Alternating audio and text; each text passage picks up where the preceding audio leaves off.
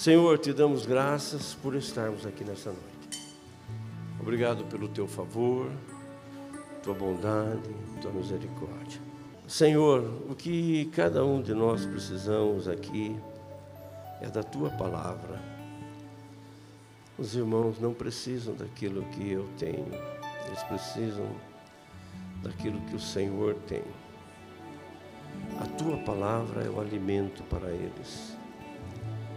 Teu espírito sabe o que eles vieram buscar, precisam.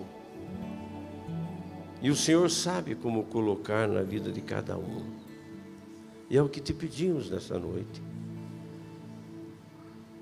Fale com cada um, Senhor. Ministre sobre nós, Senhor. Nos molda de uma maneira melhor, Senhor. Para a gente te servir melhor. Porque o Senhor é um Deus digno de honra, glória e louvor. Os que te servem têm que estar preparados.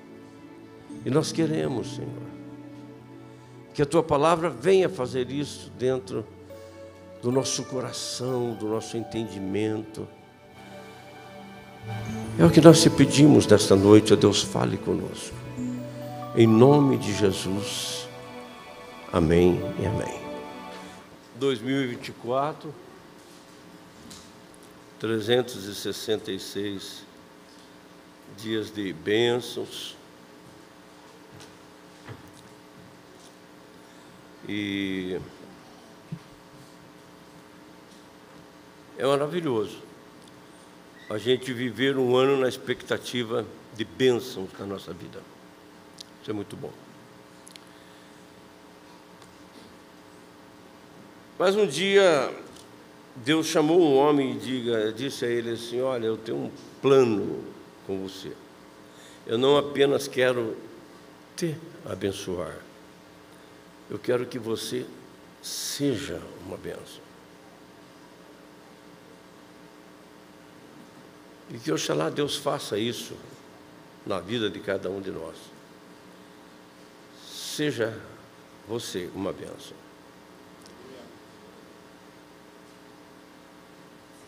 E o que Deus colocou no meu coração para compartilhar, pensar com você nessa noite, Isso entrou na minha vida há mais de 40 anos atrás. Logo no começo do meu ministério, eu me deparei com, esse, com essa porção da palavra. E desde lá ela, ela, ela trouxe grande impacto na minha vida. E tempo em tempo eu releio esse texto, eu olho para esse texto. Eu gosto desse texto. Eu gosto porque ele tem muito a ver, tem a ver conosco. Porque nós vivemos em comunhão, nós compartilhamos a mesma fé, lutamos pelos mesmos objetivos, vivemos como um corpo. Então isso tem muito a ver, fala muito fala ao meu coração. Creio que vai falar ao coração dos pastores, pastores auxiliar, líderes. Todos, todos os irmãos, porque estamos inseridos. Vivemos em unidade. Somos um corpo e o corpo de Cristo, a igreja. Então eu gosto dessa história porque é uma história que para mim é muito desafiadora.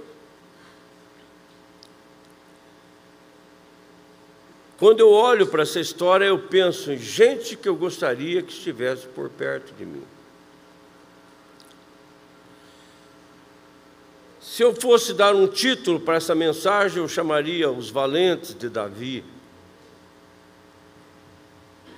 guerreiros incomparáveis,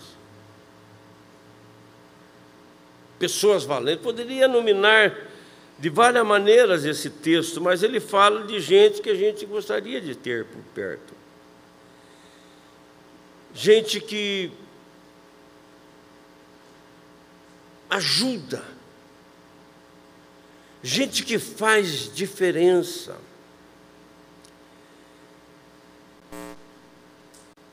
Gente que gostaríamos de ter por perto, que escolheríamos estar perto delas quando a vida se torna difícil, quando a vida se torna complicada.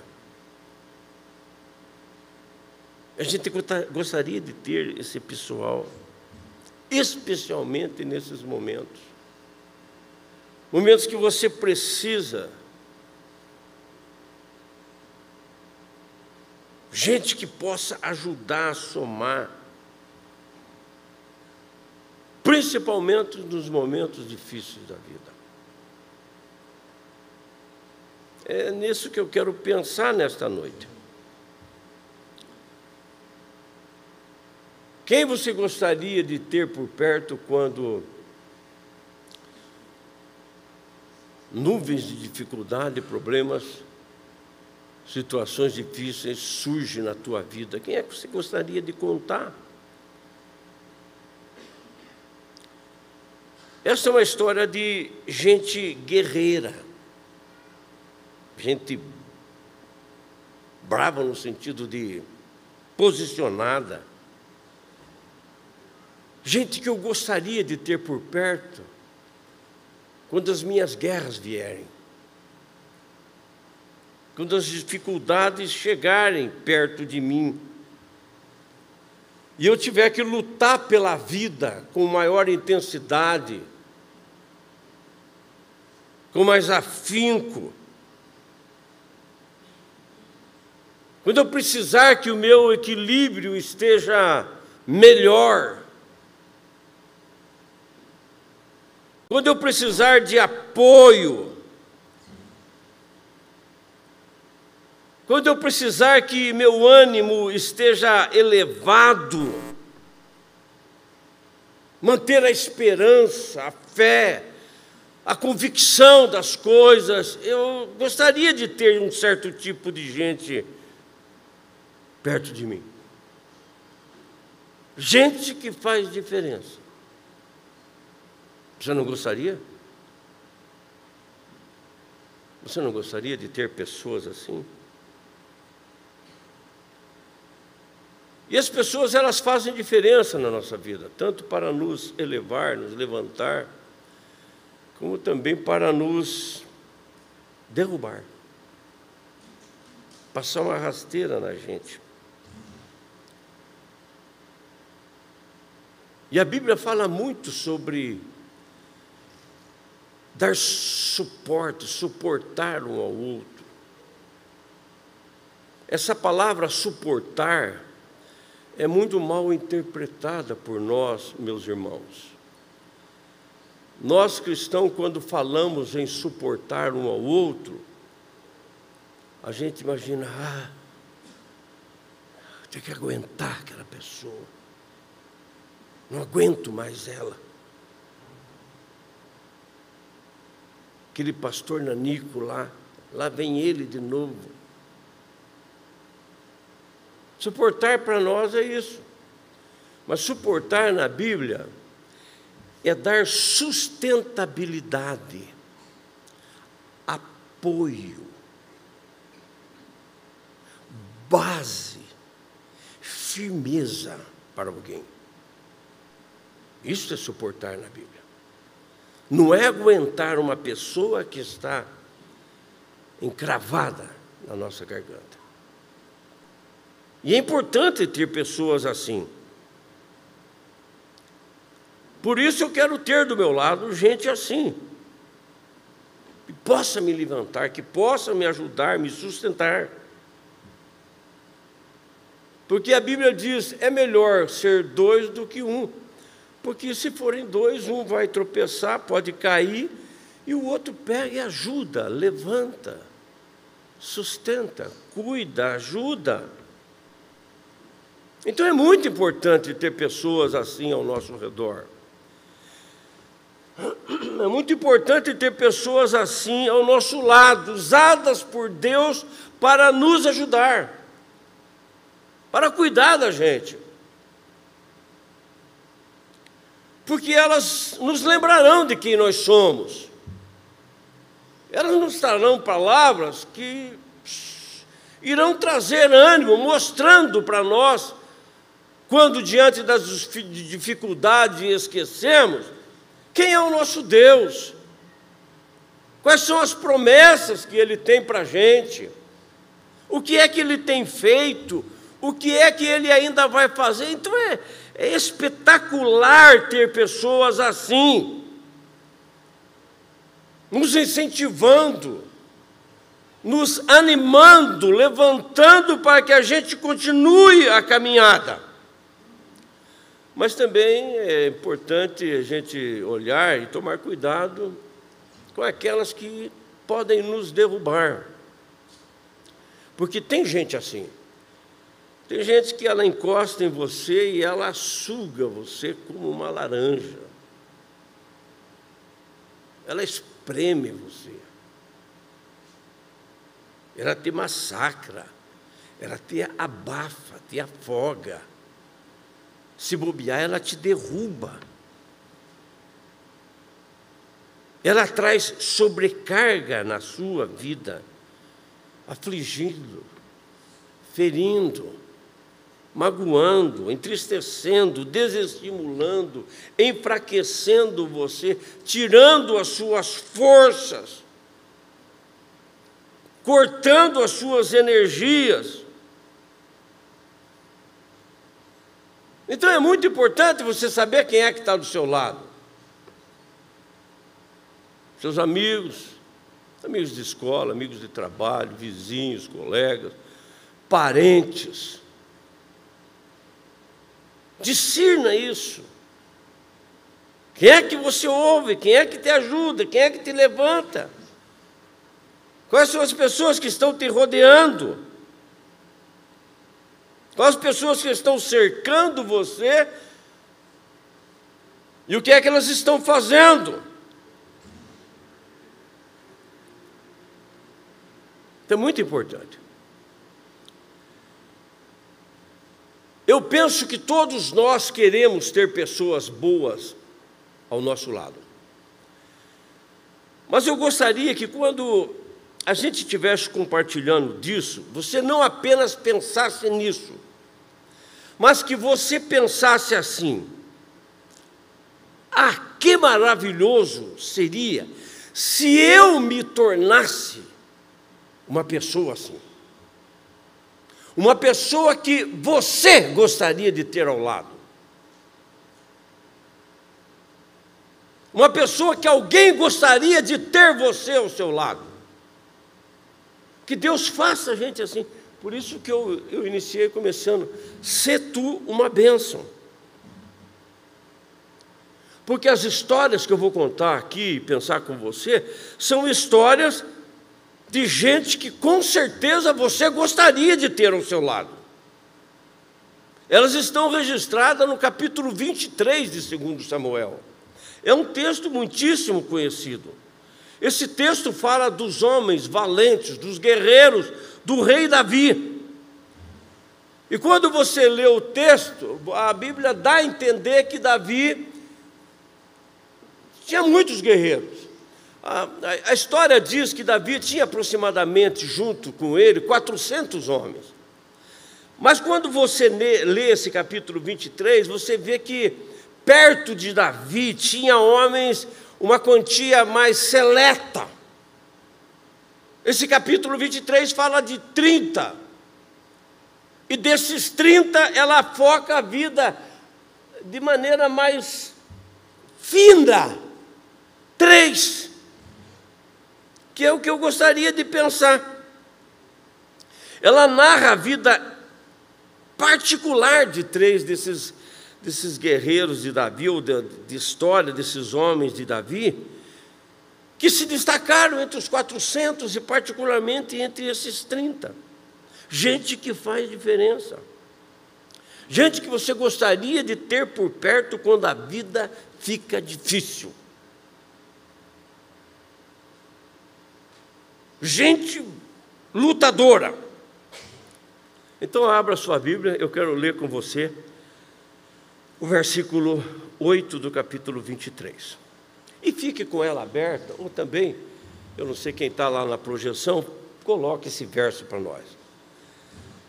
Capítulo 23, versículo 8 diz assim: Estes são os nomes dos valentes de Davi.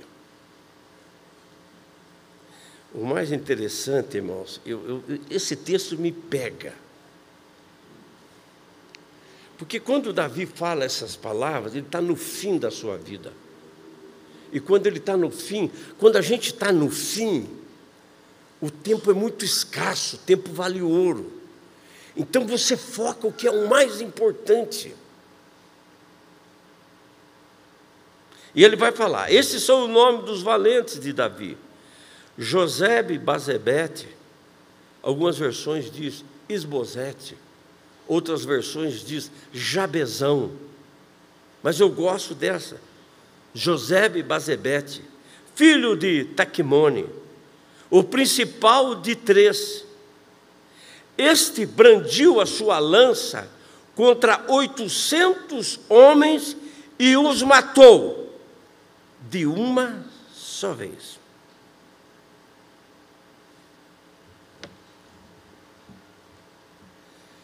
Quando você lê um texto deste, você, você não faz a pergunta: quem é esse homem? Que tipo de homem é esse camarada aqui? O que é que caracteriza um homem dessa estirpe, desse jeito, que enfrenta 800 e os mata? O que é que faz uma pessoa ser assim? Entenda uma coisa, meus irmãos. Isso aqui não é história do Rambo, nem de filme de guerra. Quando você lê um texto deste, dá-se a impressão que a Bíblia é exagerada. Quando você lê de maneira humana um texto desse, aos seus olhos parece um exagero. Mas por que é que a Bíblia tem, faz questão de, de citar, de falar de um texto dessa maneira? Porque um texto desse, a Bíblia, ela está acima de qualquer coisa, narrando o que é que Deus pode fazer quando alguém se coloca na sua mão. Por isso que ela é exagerada. Por isso que ela parece ser um exagero. Mas ela está mostrando, o foco dela é mostrar o que é que Deus pode fazer com alguém quando esse alguém se submete a Deus. Esse é o primeiro foco, é o grande foco, é o maior foco das Escrituras, é esse: engrandecer a ação de Deus na vida das pessoas. Nunca esqueça isso. Mas você também não pode negligenciar uma pessoa dessa. Uma pessoa dessa. Tem muito a, se, a, a, se dizer a respeito de alguém que age dessa maneira, se colocando diante de Deus, e Deus opera um milagre espetacular. E é o que eu gostaria de pensar com você. A narrativa bíblica fala do poder manifestador de Deus na vida dos homens, mas ela também narra a coragem de um homem a ser usado. José Bazebete. E junto com a ação de Deus, aqui tem alguns pontos que eu gostaria de pensar com você.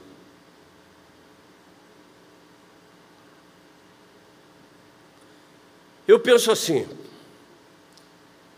Deus, Ele vai nos abençoar à medida que a gente se disponibiliza nas suas mãos. Deus, eu penso que Deus não vai dar vitória a quem não se dispõe a lutar. Deus não vai abençoar a colheita daquele que se, não se dispõe a semear. Eu entendo isso. Eu entendo que Deus faz coisas espetaculares na vida daqueles que se submetem. Deus não dá vitória a quem não quer lutar. Deus coloca vitória na vida dos que se colocam na sua mão.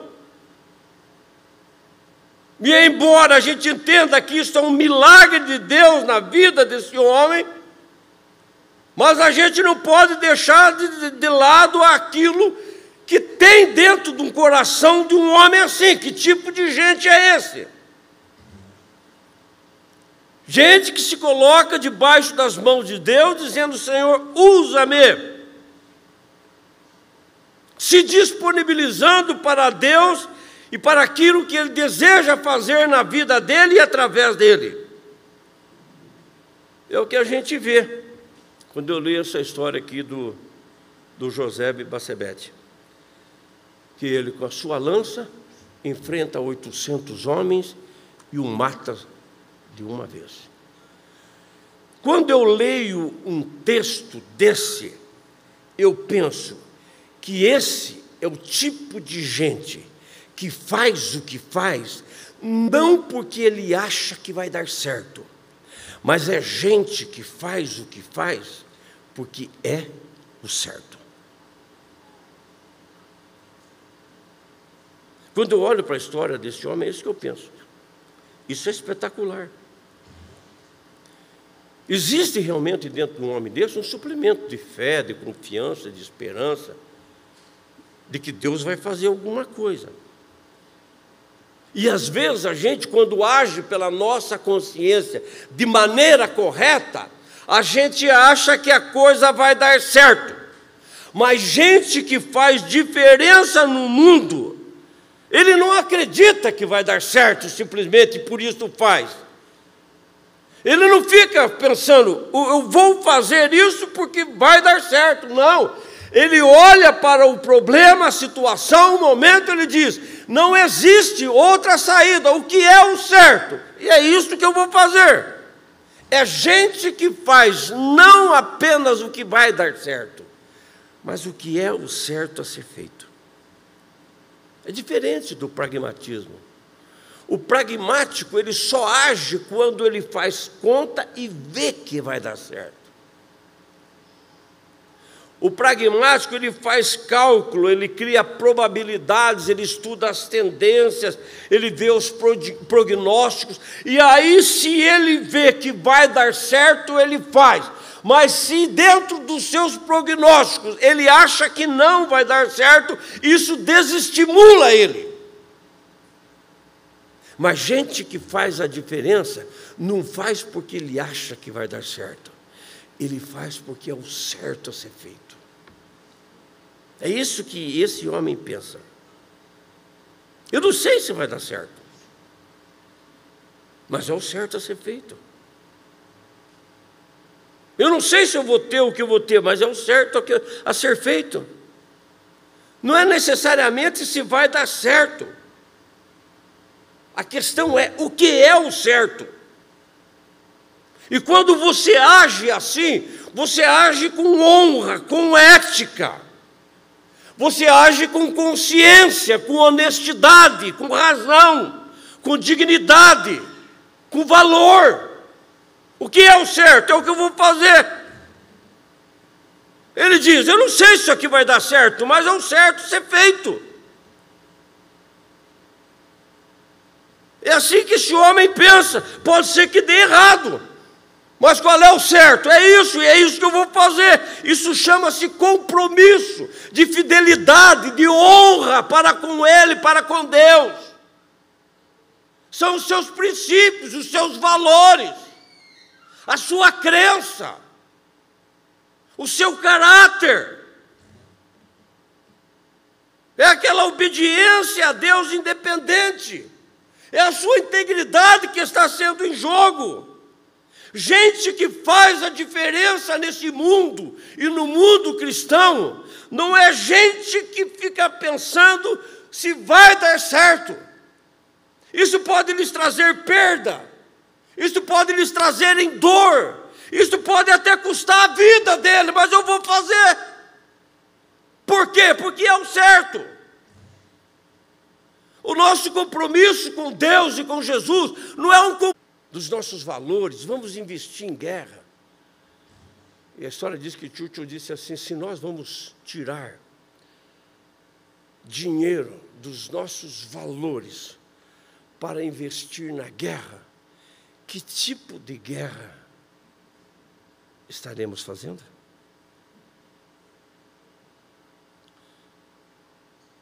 É mais ou menos assim. Se eu vou ficar vivo às custas da minha covardia, se eu vou preservar a minha vida às custas da minha honra, da minha dignidade, dos meus valores, da minha fé. Se para eu preservar a minha vida, eu vou ter que mudar a minha crença, os meus princípios. Que tipo de vida eu estou preservando? Quando eu olhar no espelho, eu vou ver o quê?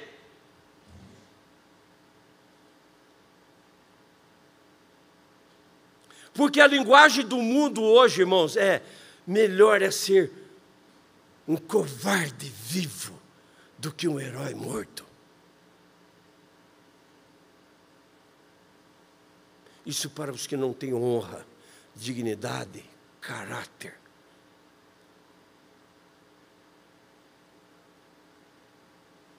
Quem é que você gostaria de ter ao seu lado? Gente que faz diferença não é aquele que faz porque acha que vai dar certo, mas porque ele sabe o que é o certo.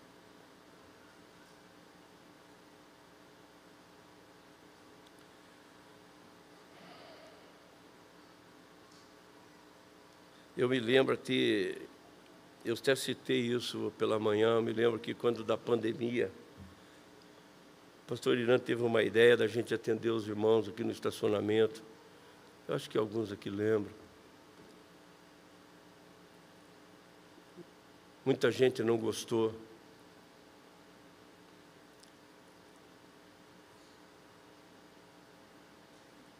Mas como se acovardar?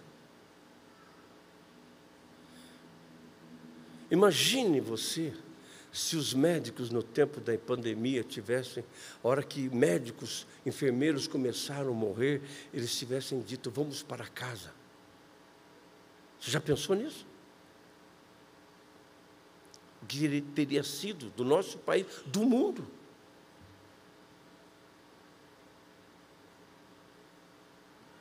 E a gente elaborou alguma coisa, eu me lembro que elaborou alguma coisa para ser feito.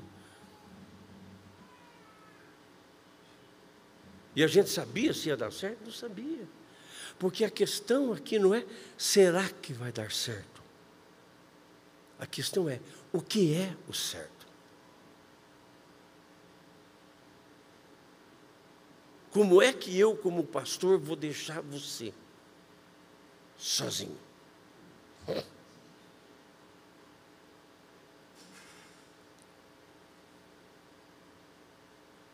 Eu quero gente assim ao meu lado. Gente que não se vende, não se troca, não se acovarda, não foge.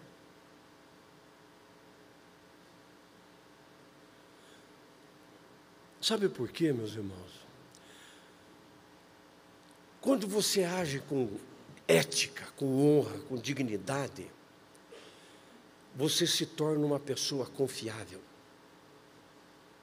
As pessoas olham para você e dizem assim: Eu vou contar com ele, porque ele não vai me deixar na mão, porque ele é confiável.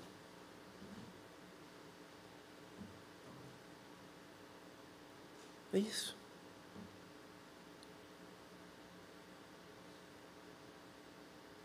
Segundo, leia comigo versículo 9 e 10. Depois dele, Eliezer, filho de Dodô, filho de Aoi, entre os valentes que estavam com Davi, entre os três valentes que estavam com Davi, quando eles desafiaram os filisteus ali reunidos para a batalha. Quando os filhos de Israel já haviam se retirado, e ele se levantou e atacou os filisteus até lhe cansar a mão. Alguns autores falam até amortecer a mão. E a espada lhe ficar grudada nela. E naquele dia o Senhor efetuou grande livramento e, e o povo voltou para onde Eliezer estava somente para pegar os despojos. Imagine esse homem, ele está lutando. Ele está lutando. Leia o texto. Ele olha para trás e o exército de Israel está fugindo. Mas ele continua lutando. Você está lutando e lutando, e você, a mão já está adormecida. E você olha para trás, o pessoal que está com você está indo em debandada, está indo embora, está correndo. O pessoal está fugindo, está se acovardando deixando-se dominar pelo medo, pela angústia, pela dor, pelo sofrimento, pela ansiedade, pela, pela situação da batalha. Mas esse homem não, ele continua lutando. A mão fica dormente. A Bíblia diz que a espada se apega à mão. Eu penso que, eu não sei se existem outras maneiras, mas essa é uma das maneiras quase únicas de uma espada se apegar à mão do guerreiro. É que quando ele vai lutando, ele vai lutando e ele vai movimentando a espada. Eu já tive a oportunidade no exército de manejar a espada e ela realmente ela, ela trabalha na, na mão, mesmo sendo empunhada. E ele está lutando, e a mão está dormente, e a espada, conforme vai agindo, ela vai esfolando, ela vai, ela vai cortando, ela vai sangrando. E aquele sangue vai escorrendo e ele vai coagulando, e ele vai endurecendo. E chega o um momento que aquilo já não é mais uma mão, é uma bola de carne grudado a uma espada. Sabe o que, que eu penso quando eu leio um texto e vejo uma história desta? Gente que faz diferença não recua quando começa a doer ou sangrar. Ele se mantém.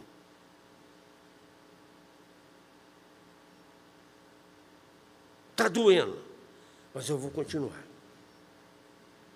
Está sangrando, mas eu vou continuar.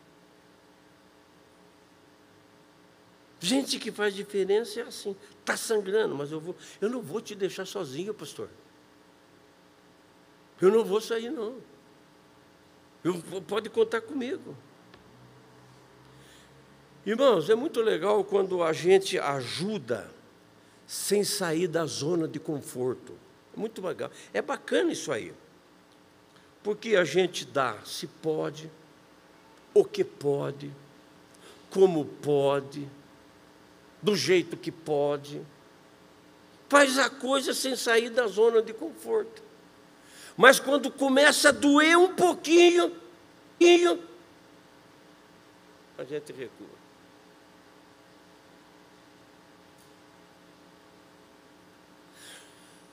Você já não viu? Pastor, eu vou fazer, mas se, se esse negócio dá muito trabalho, eu não vou não. Eu vou lá ajudar, mas não quero muita coisa, não, já viu? Não é isso aí? Tem gente assim. É bacana isso. A gente faz o que pode, do jeito que pode, quando pode, dá o que pode, dentro da nossa zona de conforto. Mas se começou a doer, a gente recua. Gente que faz a diferença no mundo e no Evangelho, não recua quando tem que cortar na carne.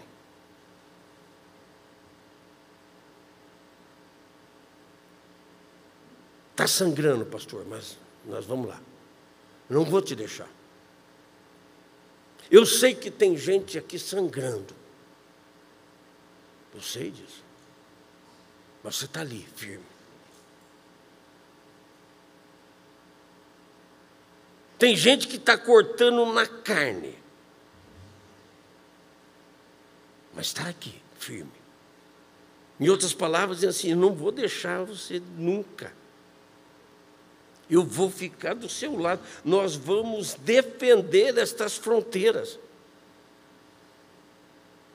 Eu sei que tem gente que está olhando dizendo assim, pastor, eu estou cortando na carne, está doendo, mas eu não vou desistir disso que Deus colocou na minha mão. Eu não vou parar com isso. Lembra quando a gente foi para o solar? Quanta gente foi embora? O lugar era terrível, era difícil, complicado, era doído. Mas quantos lutaram juntos e disseram assim, pastor, nós vamos continuar, e está aqui até hoje. Foi doído, foi sangrado, mas a gente continuou. Gente que não abandonou. Gente que não chutou o balde quando a coisa ficou feia, complicado. Gente que não parou, que não desistiu, que não jogou a toalha, que não abriu mão. Você não gostaria de ter gente assim ao seu lado? Gente que você vai contar, doa ou não doa? Esteja difícil, não difícil, eu vou continuar. Eu não estou aqui para fazer só na minha zona de conforto. Gente que faz diferença não recua quando começa a doer e sangrar.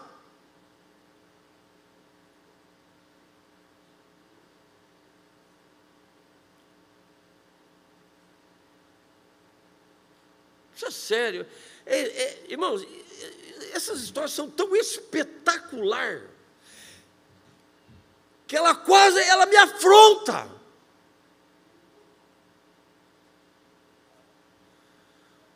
Por causa do meu ego, do meu eu. Sei lá, meus irmãos.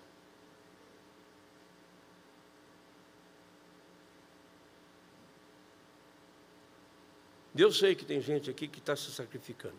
Eu sei. E continue. Você é espetacular, você é indispensável. Nós queremos você aqui. Eu amo pessoas assim.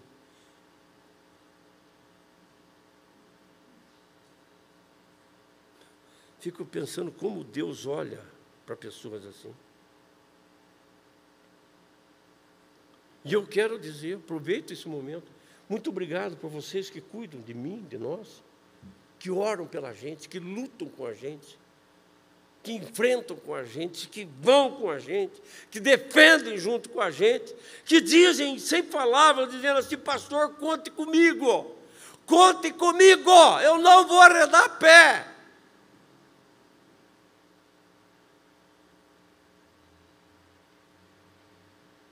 Porque é bom lutar quando a gente está cheio de gente ao redor, mas é difícil quando as pessoas ao redor fogem e a gente fica sozinho, meus irmãos. Gente que faz a diferença não abandona o campo de batalha quando começa a doer, quando começa a sangrar.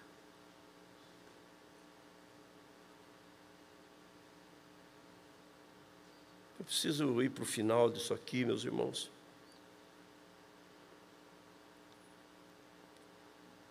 Leia verso 13. Verso 13 ao verso 17. No tempo da colheita, três dos trinta chefes desceram à caverna de Adulão, onde Davi estava. E uma tropa de filisteus tinha acampado no vale dos Refaíns. E nessa época Davi estava na fortaleza. E a guarnição dos filisteus estava em Belém, Belém estava sendo sitiada pelos filisteus, sitiada. E Davi suspirou e disse: Olha, olha o que Davi.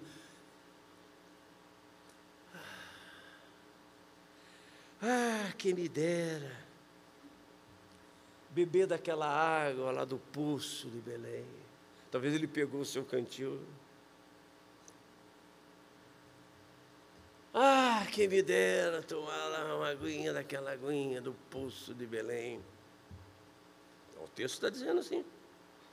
Veja aí, versículo 15. Então, verso 16. Três de seus valentes romperam pelo acampamento dos filisteus, tiraram água de junto do poço, do portão de Belém, e levaram a Davi, e ele não quis beber, mas derramou como libação diante do Senhor e disse: Longe de mim, ó Senhor, fazer tal coisa. Beberia eu o sangue dos homens que lá foram, colocando em risco a sua vida, e assim não quis beber. E estas são as coisas que fizeram esses três valentes. Davi está na caverna de Adulão, junto com os seus. Era assim, ó.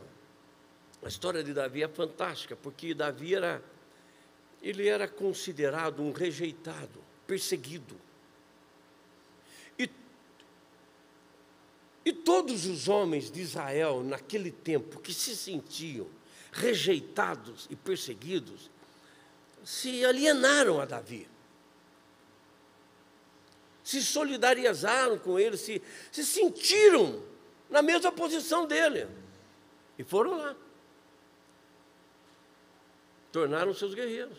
E aí eles se reuniam nessa caverna. Davi está lá com esse exército de miseráveis e desprezados.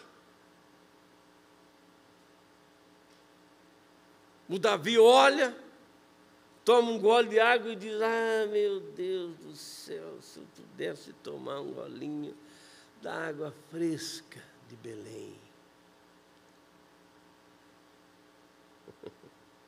É um desejo. Olha, leia o texto.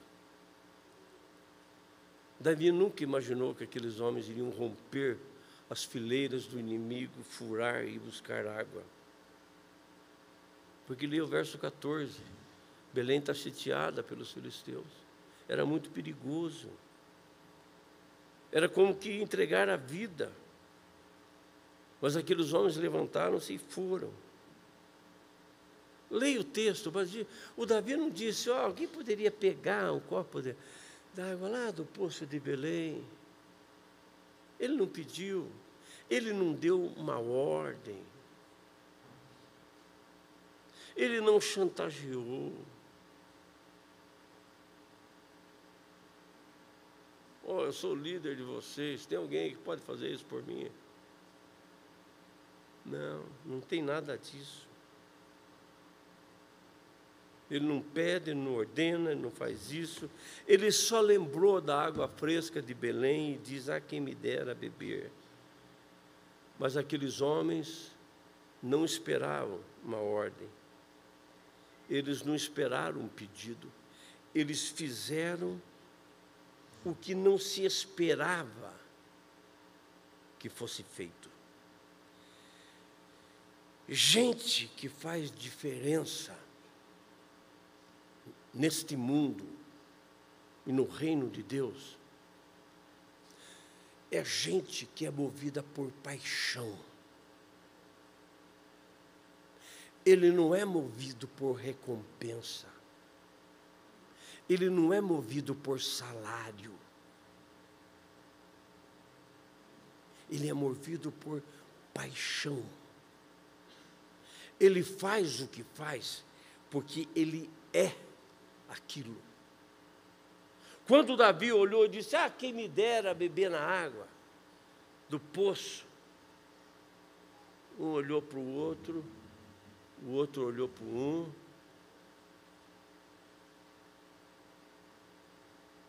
Não, Bruno? Já viu esse tipo de sinal? Com quem diz, vamos lá?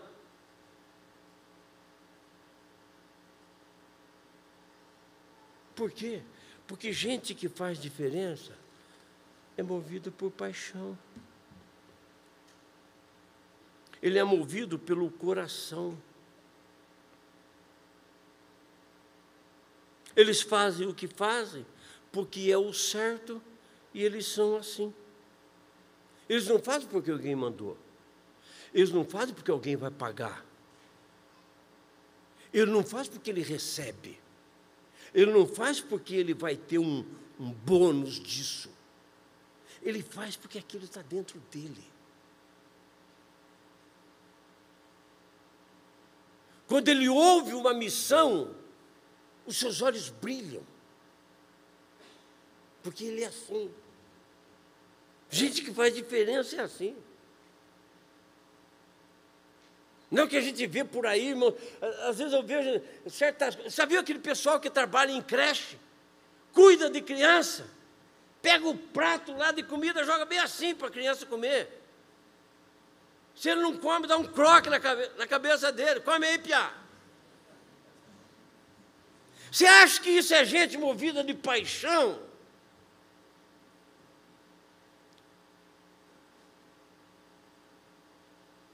Eu estava ouvindo um médico, ele diz assim: ninguém morre de trabalhar fazendo o que ama. As pessoas morrem trabalhando porque trabalham por obrigação, por recompensa, por alguma coisa. Mas gente que trabalha com paixão não morre daquilo, porque faz com amor.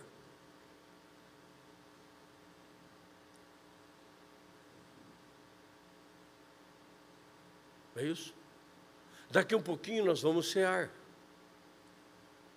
Mas lembram a última ceia de Jesus com os discípulos? Jesus chegou para os discípulos e disse assim: Gente, eu vou lavar o pé de vocês. Começou lavando lá do João, do Tiago, outros. Chegou no Pedro, Pedro disse: Não, comigo não, Jesus, esse negócio, os meus pés o senhor não vai lavar. Aí Jesus dá uma bronca nele, diz assim: se eu não lavo o teu pé, você não tem parte comigo. E Pedro diz: não, Senhor, então me lava o corpo inteiro. Mas o que é que Jesus estava dizendo a Pedro? Se eu não lavar os teus pés, não tem parte comigo você. O que é que ele queria dizer para esse homem? Eu penso que a tradução de um texto deste é mais ou menos assim: Pedro, o meu jeito de se relacionar com as pessoas é servindo. E se eu não lavar o teu pé, não vai ter como a gente se relacionar. Porque eu vim para servir. Eu não vim para ser servido, eu vim para servir. E se eu não puder servir você, não haverá relação entre nós. Essa era a paixão de Jesus. Servir. O doente, o necessitado, o pobre, angustiado, o sofrido.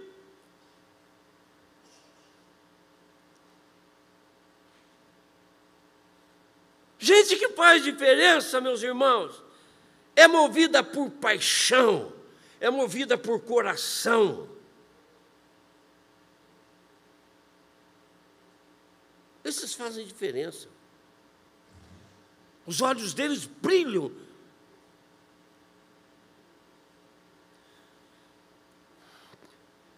Irmão, eu vou dizer um negócio para você.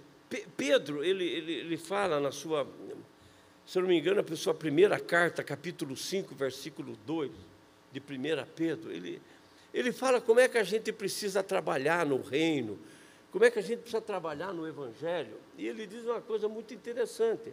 É possível pôr lá, 1 Pedro 5, 2. 2. 1 Pedro 5, 2. Beleza. Pastorai o rebanho de Deus que é entre vós, não por constrangimento, mas por espontaneidade. Deixa eu falar isso com muito cuidado para nós aqui nesta noite. Muitas vezes nós trabalhamos, e algumas outras versões diz por obrigação. Mas essa palavra obrigação e constrangimento, elas são. É muito importante a gente entender isso. O apóstolo Paulo, quando vai ensinar a gente a contribuir, ele disse assim: não contribua por constrangimento. Não, não contribua por obrigação ou sendo constrangido. O que, que a Bíblia está dizendo? Constrangimento é quando você coloca a pessoa numa posição de resposta que ela não tenha outra a ser dada a não ser que ela te ofenda. É a mesma coisa eu chegar e dizer para você assim: Marquinho, eu vou aí dar uma viajada, me empresta o teu carro para mim. Eu estou constrangendo ele. Porque se ele disser para mim não, em outras palavras, ele está dizendo assim, pastor, essa, essa, essa amizade que você pensa que a gente tem é só na tua cabeça. Ele tem o direito de dizer não, mas ele não pode dizer não. Isso é constrangimento.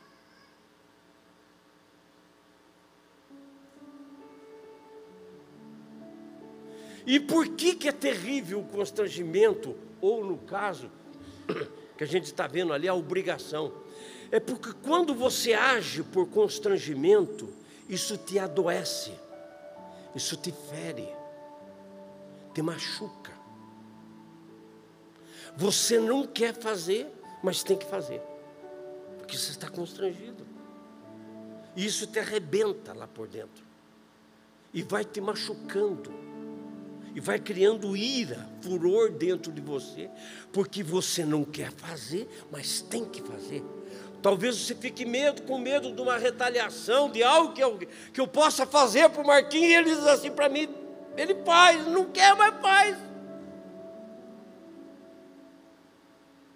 Mas por que, que isso nos, nos, nos, nos faz tão mal? Porque nos adoece. Ele racha você, ele arrebenta. Você não está ali nunca por inteiro. Você está sempre um pedaço. E por isso que a coisa é tão mal feita. É quando a gente faz por constrangimento ou por obrigação. Fazemos às vezes por obrigação, porque achamos que é nossa obrigação, ou porque vamos ter um ganho.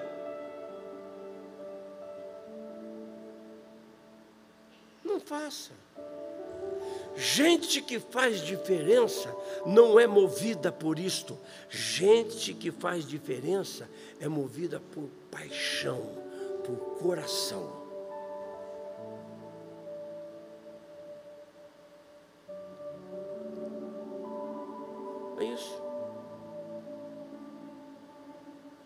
Porque quando você é constrangido, quando você faz por obrigação, você vai adoecendo. Você vai se você vai se corrompendo dentro de você. Porque você está fazendo algo que você não quer. Isso vai acabando. E você não vê o dia de sair de uma relação dessa. A oportunidade primeira que você tiver, você zarpa. Porque isso acaba com você. E Paulo diz: não faça. E Pedro diz: não faça. Mas aqueles homens, quando ouviram isso, movidos pela paixão, pelo coração, eles vão. Eles vão, pegam a água, trazem para o Davi. O Davi olha aquela água e ele diz assim: Não posso beber isso aqui. Se eu beber isso aqui, é como beber o seu sangue, a sua vida. Eu não posso fazer isso. Sabe por quê? Porque quando você faz por obrigação, por coação, você não recebe nada mais do que um tapinha nas costas. Mas quando você faz por paixão, por coração, você, rever, você é reverenciado por aquilo que você fez. O Davi disse: Isso que vocês fizeram é de uma grandeza tão, tão poderosa, é de uma grandeza que eu não posso beber. Isso aqui não é, eu não posso simplesmente agradecer, eu tenho que reverenciar a sua vida. Porque gente que faz diferença é movida por isso.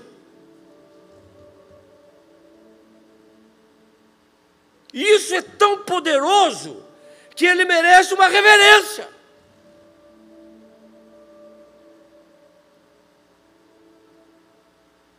E o Davi pega e diz: Não posso beber essa água. Não posso. Porque isso é muito grande, isso é muito poderoso.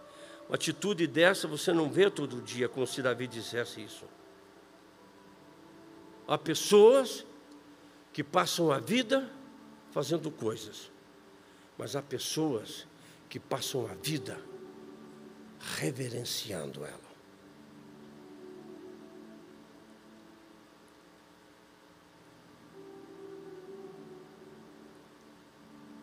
Esse mês todo eu pensei nesse texto.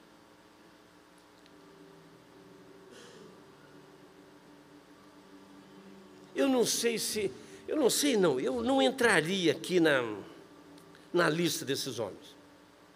Não estou falando desses três, estou falando dos 400. Eu não sei se o meu nome estaria na lista dos valentes de Davi. Sabe por quê? Porque quando eu olho histórias desse tipo, dessa estirpe, desse naipe, e eu olho para o meu egoísmo, a minha mesquinhez, a minha covardia, o meu ego,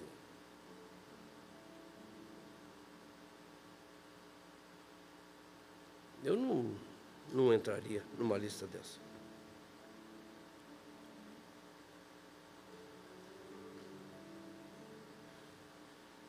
Quando eu me deparei com esse texto novamente, depois de muitos anos, sempre retornando a ele, como se Deus estivesse dizendo para mim, Negrão, você precisa mudar. Você precisa ser um homem valente, cara. Você precisa ser um homem mudado. Para com isso, Negrão. Muda o jeitão dessa madeira, cara.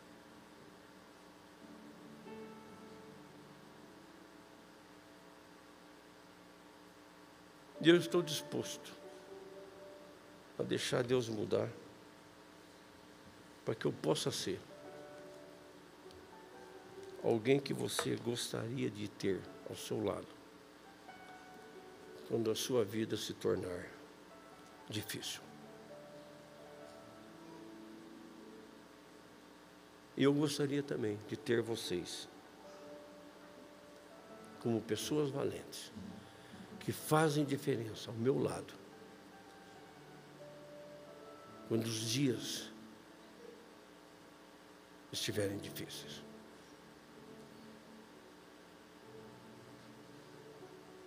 Vamos orar?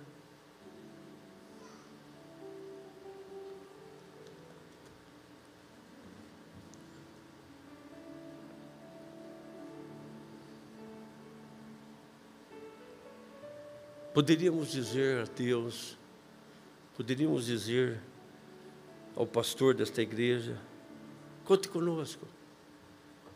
A gente não vai se acovardar, a gente não vai fugir,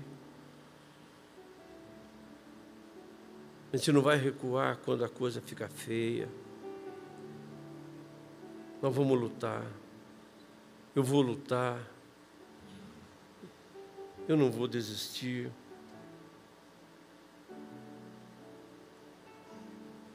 Peça a Deus nessa noite que faça isso. Que faça de você pessoa que faz diferença, principalmente quando a vida se torna difícil.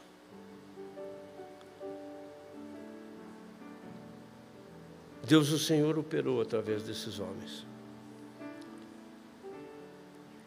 O Senhor fez José e Bazebete vencer aqueles 800.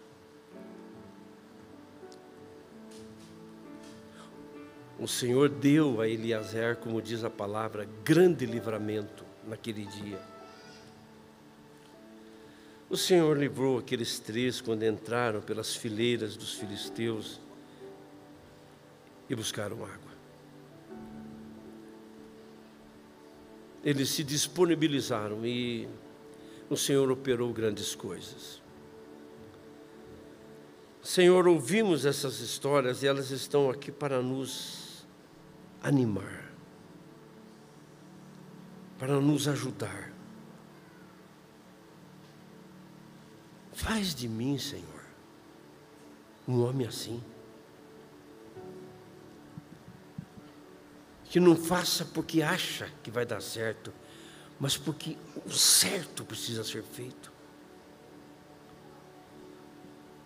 Que não recue quando o negócio começa a pegar, Senhor. E que aquilo que o Senhor colocar na minha mão não seja nem por constrangimento, nem por obrigação, mas seja porque queima. Como disse o Jeremias, como deixaria de fazer aquilo que consome a minha alma? Não posso. Porque ele era movido pela paixão. Faz isso conosco, Senhor. Faz isso com essa igreja. Que ela também, Senhor, seja conhecida como uma igreja de homens e mulheres valentes. Que não lutam quando somente estão com muitos, e as probabilidades são positivas, mas que lutem fazendo o que o Senhor sempre quer. Abençoa-nos, ó Deus, é o que nós te pedimos. Em nome de Jesus. Amém.